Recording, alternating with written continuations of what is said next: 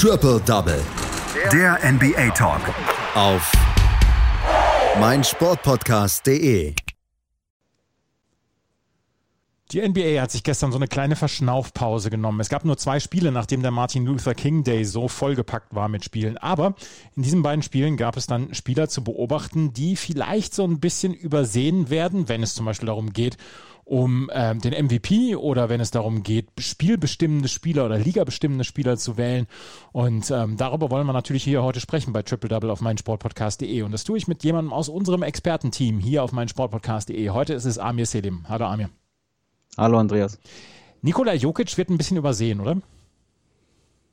Ja, ich bin mir gar nicht sicher. Also ich glaube schon, dass er mittlerweile angekommen ist, dass, der, dass er zu den definitiv besten Spielern der Liga gehört, gerade auch mit seinem ja doch etwas ähm, untypischen Art zu spielen, vielleicht auch für einen Center, dass er ein großer Spieler ist, der aber gleichzeitig so ja so balldominant ist oder auch ähm, so spielbestimmt ist, ähm, auch ähm, was Vorlagen angeht. Und ähm, ja, er zeigt es, hat es auch diese Nacht gezeigt. Mit 27 Punkten, 12 Rebounds und 6 Assists hat er seine Nuggets zum Sieg geführt. Und ähm, ja, man darf gespannt sein, ob er vielleicht in, so langsam auch in dieser Saison vielleicht mehr Würfe nimmt und, und noch dominanter versucht aufzutreten es, ist, es hatte genau diesen Zweck, um darüber zu sprechen, dass ähm, Nikola Jokic mal wieder ein spielbestimmender Spieler war letzte Nacht im Spiel der Denver Nuggets gegen die Oklahoma City Thunder. Es ist am Ende 119 zu 101 ausgegangen und Nikola Jokic hat, wie du gerade eben gesagt hast, 27 Punkte aufgelegt, 12 Rebounds und dann auch noch 6 Assists. Und er war an einem Abend erfolgreich, an dem Jamal Murray, sein Co-Star, ja quasi nur Backsteine geworfen hat. Wie wichtig Nikola Jokic für die Denver Nuggets ist, das wissen die meisten inzwischen. Und trotzdem habe ich das Gefühl, er ist halt nicht so flashy wie andere Spieler und deswegen wird er manchmal übersehen und vielleicht dann auch in so einer MVP-Diskussion zum Beispiel. Ja, natürlich, er ist jetzt nicht, ähm, vielleicht nicht eher, wie du schon gesagt hast, flashy, nicht so auffällig, wie es andere Stars sind, wenn man über äh, Janis spricht oder oder weitere Spieler wie, wie LeBron natürlich dann ähm, oder Stephen Curry, dann hat man natürlich ganz andere Bilder im Kopf oder ganz andere, ja, einen ganz anderen Hype vielleicht auch. Ähm, ich weiß nicht, ob es auch vielleicht daran liegt, dass er bei den Denver Nuggets spielt, ein Team, das jetzt auch nicht im, im großen Fokus ähm, der, der Medien ist, vielleicht auch, weil es kein Big Market ist.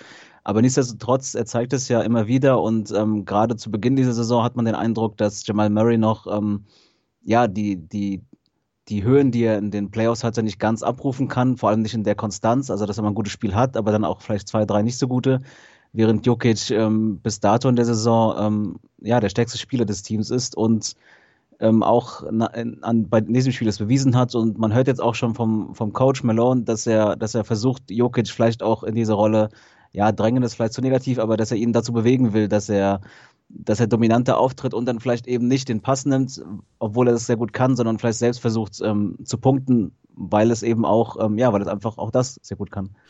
Wer hat denn neben ähm, Nikola Jokic beim Sieg der Denver Nuggets überzeugt und wie klar war dieser Sieg am Ende? Ja, ansonsten ähm, punktetechnisch ähm, Monte Morris mit 15 Punkten, Paul Millsap mit 13 Punkten und 12 Rebounds. Ähm, ja, wie klar war der Sieg? Also es war schon ein relativ deutlicher Sieg. Ähm, man hatte zur Halbzeit schon äh, mit mehr als 10 Punkten geführt und ähm, gerade im dritten Viertel dann ähm, konnte man sich dann entschieden absetzen, sodass dann ähm, ja die Nuggets schon im, nach dem Ende des dritten Viertels ihre Starter auf die Bank setzen konnten. Ähm, ja, bei, bei OKC dann ähm, war zum unter anderem Al Horford nicht dabei, weil dessen Tochter eine Tochter geboren wurde und ähm, ja auch äh, Shea Gillis Alexander nicht mit der mit der Stärke, die man von ihm kennt, nur 14 Punkte gemacht. Also es war doch ein relativ souveränes souveräner Auftritt der Nuggets, sowohl sowohl offensiv als auch defensiv. Und ja, sie, sie sind in der Saison bis jetzt ähm, nicht ganz so stark, wie man es vielleicht von ihnen erwartet hätte. Ähm, gerade nachdem sie ja die Conference Finals erreicht haben in der letzten Saison, aber jetzt dann doch ähm, wieder mit einer ausgeglichenen Bilanz und ja, sie versuchen dann jetzt hoffentlich ähm, erstmals auch eine positive Bilanz in dieser Saison ähm, in den nächsten Spielen zu, zu erreichen. Bei 7 und 7 stehen sie im Moment und 6 und 7 stehen die Oklahoma City Thunder. Also der, der Start für die Denver Nuggets war durchaus durchwachsen und äh, nicht so richtig gut, aber Nikola Jokic ragte so ein bisschen heraus und vielleicht wird er dann ja jetzt auch der überragende Spieler und kann dann eventuell dann auch in MVP-Diskussion mit reinkommen. Die Oklahoma City Thunder geht's für die in diesem Jahr um irgendetwas? Können sie in irgendeiner Weise die Playoffs erreichen oder nachdem sie ja mal wieder den Roster auf links gedreht haben in den letzten anderthalb Jahren, dass sie wieder im Wiederaufbau sind? Ja, also sie haben ja ähm, durch die Trades unter anderem von Chris Paul haben sie ähm, auch jetzt ein, sehr viele Picks erhalten. Man, es war die Frage, inwiefern ähm, Sam Presti da vielleicht was äh, da was machen kann, also ob er noch jemanden holt oder ob er diese Picks jetzt erstmal noch behält und vielleicht wieder über den Draft. Das war ja auch die, die Stärke von, der, von den Oklahoma City Thunder, dass sie, ja, man erinnere sich halt nur an, an Durant, Harden oder Westbrook, also über den Draft ähm, wichtige Spieler holen. Oder jetzt halt auch Shea Alexander ist ja auch einer, der über den Draft kam.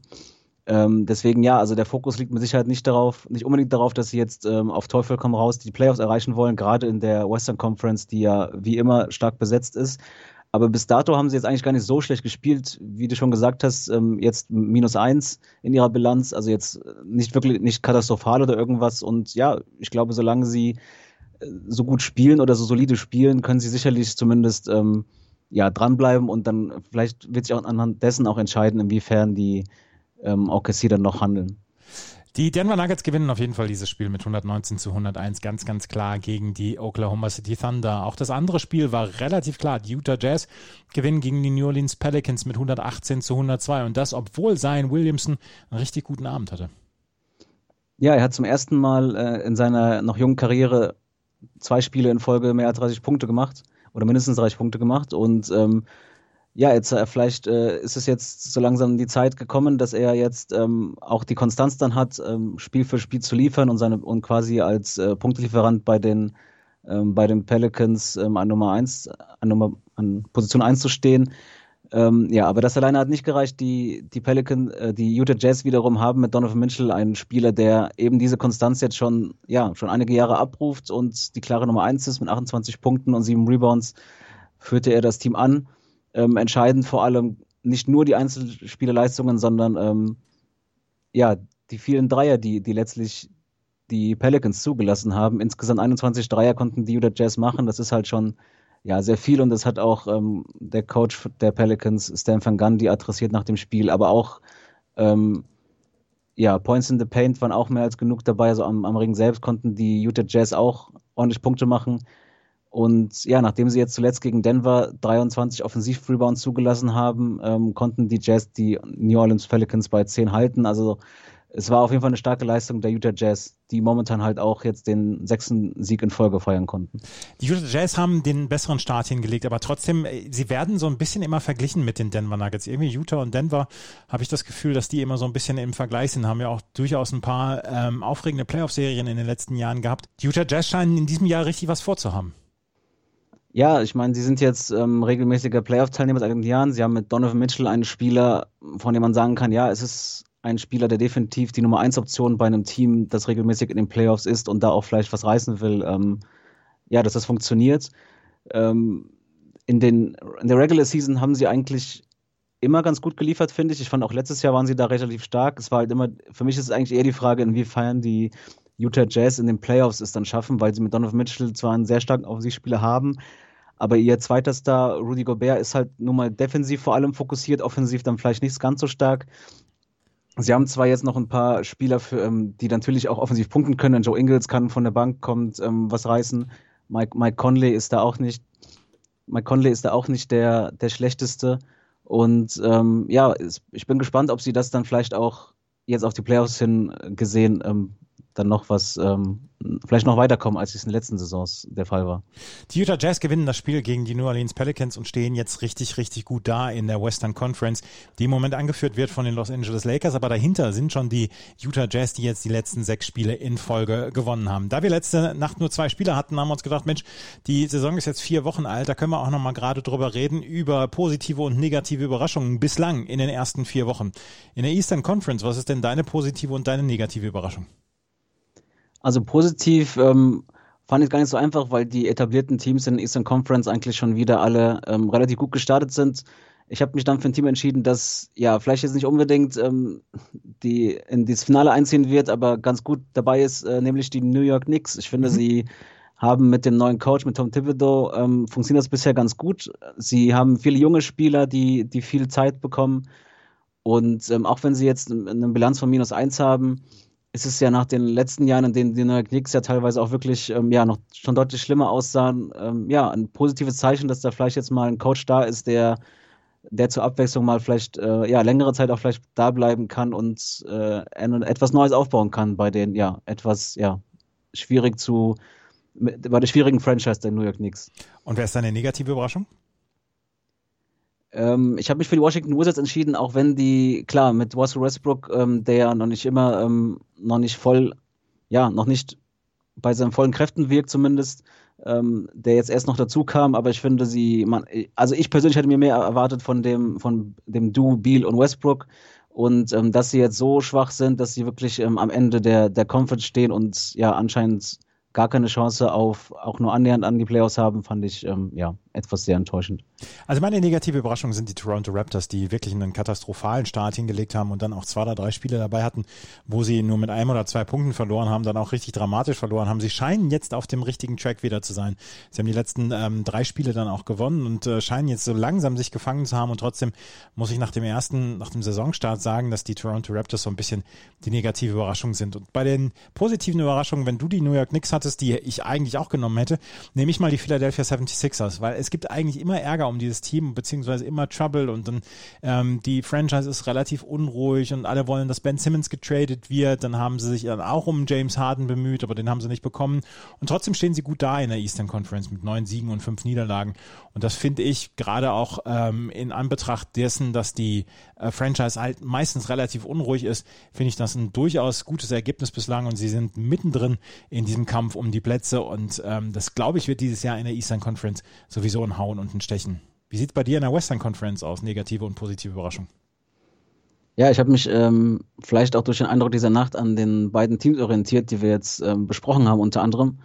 Ich finde, die Utah Jazz, ähm, klar, auch wenn es nur die Regular Season ist, aber sie haben jetzt sechs Siege in Folge geholt und ähm, haben jetzt mit 10 zu 4 dieselbe Bilanz wie die Clippers und ein Sieg, nur ein Sieg weniger als die Los Angeles Lakers.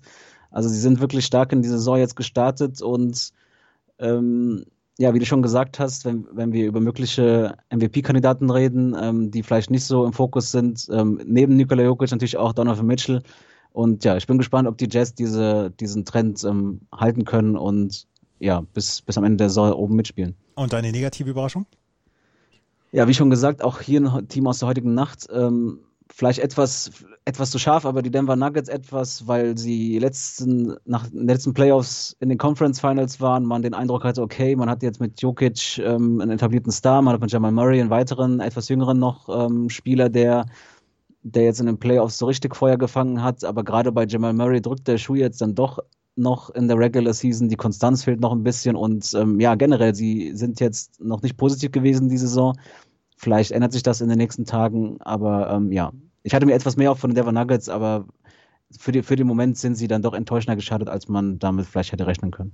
Meine negative Überraschung sind die äh, Houston Rockets und die können vielleicht gar nicht mal so richtig was dafür, da sie durch diesen Ärger rund um James Harden dann auch so ein bisschen in einer sehr, sehr schwachen Verhandlungsposition war. Und äh, James Harden hat sich rausgenölt aus dem Team, aus der Franchise, hat gesagt, es funktioniert einfach nicht und wir werden damit kein Meister äh, werden und deswegen tradet mich bitte. Und ähm, sie hatten vorher, vor der Saison alles versucht, haben John Wall geholt, vielleicht auch so ein bisschen, um das Ganze zu beruhigen, aber das hat nicht funktioniert und jetzt stehen sie da so ein bisschen vor den Scherben. Sie haben jetzt ex extrem viele Draftpicks in den nächsten Jahren und sie haben extrem viele Flexibilität, aber in dieser Saison, das wird dann noch nicht reichen. Und ähm, die positive Überraschung, das möchte ich, da möchte ich mich dir anschließen, die Utah Jazz, die wirklich einen richtig guten Basketball spielen. Ich hätte eigentlich die Phoenix Suns genommen, aber dann wird mir wieder Parteilichkeit vorgeworfen. Deswegen habe ich gedacht, dann nehme ich lieber die Utah Jazz, die wirklich gut aus den Startlöchern rausgekommen sind und in diesem Jahr äh, sicherlich zu den Teams gehören, die den Los Angeles Lakers Kopfschmerzen bereiten können.